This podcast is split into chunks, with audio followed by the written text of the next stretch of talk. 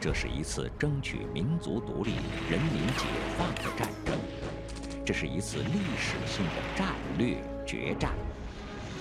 他是英雄的礼赞，他以辉煌战绩奠定了全国胜利的巩固基础。国宝档案特别制作大型系列节目《人民的胜利》，带您重温七十年前的峥嵘岁月。一九四七年的一天，国民党陆军总司令徐州司令部司书钱树岩收到一封信。奇怪的是，这封信里只装着一张当时国统区的纸币关金券。细看之下，关金券面值并不大，十元。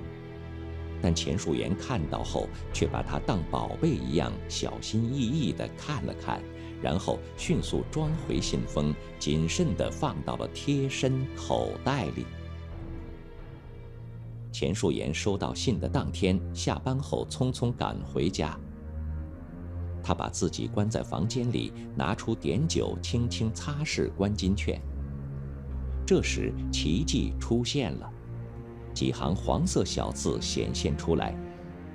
林山送来情报，受到中央军委电报表扬，希你继续努力。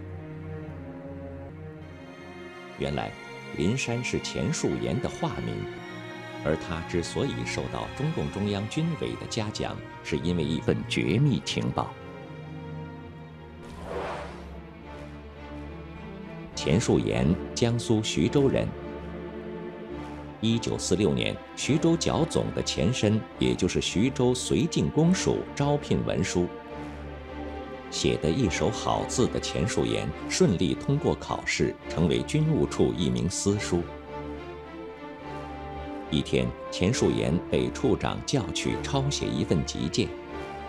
钱树岩边抄边看，原来这是一份长江以北西至潼关实力部署。详细描述了国民党军西至潼关、南至长江以北的整编师的部署。钱树岩心想，这么重要的情报，如果送到解放军手里，那该起多大作用啊！很快，这份情报被送到解放军手中。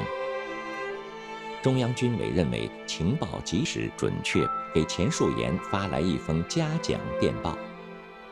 但遗憾的是，钱树岩没能看到电报内容。后来，秘密交通站又转来一封来信，也就是节目开头提到的那封装有关金券的信。情报取得以后，还有许多人奔走在秘密交通线上传递情报。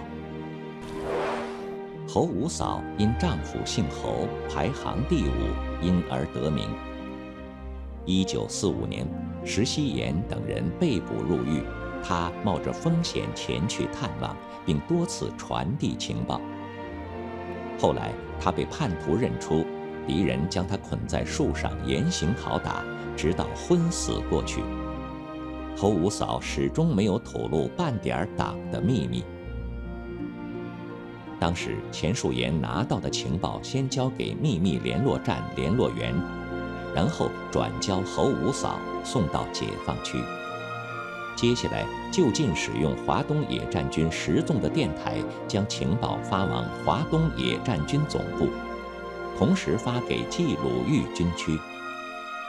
如果冀鲁豫军区认为情报重要，就会转发中共中央军委。钱树岩冒着生命危险获得的情报，就这样被一份份送到解放区。发给中央军委。在这些情报的引导下，中央军委作出正确决策，从而指导解放军在战场上取得了一个又一个胜利。一九四八年十一月底，淮海战役第一阶段碾庄战斗结束，国民党军十几万人被包围歼灭，徐州的国民党军乱了阵脚。十二月一日，徐州解放，钱树岩也从地下走到地上，和解放军一起接管了徐州。后来，钱树岩相继在税务部门、博物馆等地工作，继续为新中国的建设做出贡献。而他曾经获得的关金券嘉奖函，交给淮海战役纪念馆永久保存，成为那段历史不可磨灭的回忆。